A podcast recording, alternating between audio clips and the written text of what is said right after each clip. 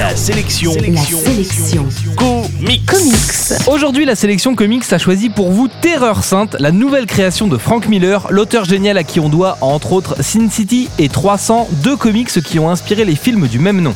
Dans les années 80, Frank Miller est considéré comme un véritable génie. Il transforme tout ce qu'il touche en or et ses épisodes de Daredevil, de Wolverine ou de Batman sont des références sur lesquelles on s'appuie encore aujourd'hui. Dans les années 90, Miller se consacre à une nouvelle série intitulée Sin City dans laquelle il invente une nouvelle manière de dessiner et de mettre en image ses BD. Ce style va devenir la touche Miller puisque depuis Sin City, toutes ses productions portent cette marque assez particulière. Depuis quelques années, Frank Miller continue à produire des titres de manière épisodique, mais surtout, il se lâche sur son compte Twitter. La star des années 80 s'y comporte comme un réactionnaire bas du front, ce qui donne une teinte toute particulière à ses œuvres passées.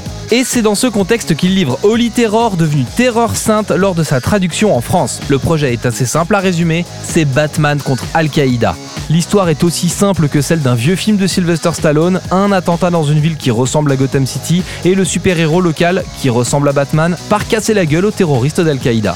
L'histoire fait tout de suite polémique, le livre serait un brûlot raciste, je vais y revenir dans quelques secondes.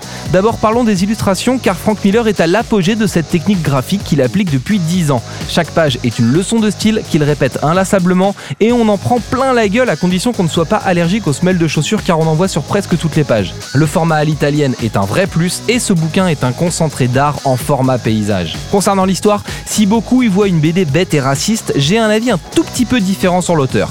C'est vrai que pris au premier degré, le fond du bouquin est assez gerbant, mais je me dis qu'il est difficile d'avoir été un tel auteur que Frank Miller et d'être aujourd'hui une sale buse raciste et bornée. Je préfère penser que Miller joue depuis quelques années la carte de la provocation hyper poussée et que ce livre est une caricature de cette droite radicale et violente. Le bouquin serait donc volontairement provocateur au lieu d'être simplement bête et raciste. Tout dépend finalement de ce que vous voulez voir dans ce livre. Ça s'appelle Terreur Sainte, c'est signé Frank Miller et c'est dispo chez Delcourt pour plus ou moins 25 euros. Retrouvez toute l'actu de la BD américaine sur comicsblog.fr, comicsblog.fr, la référence de l'actualité comics.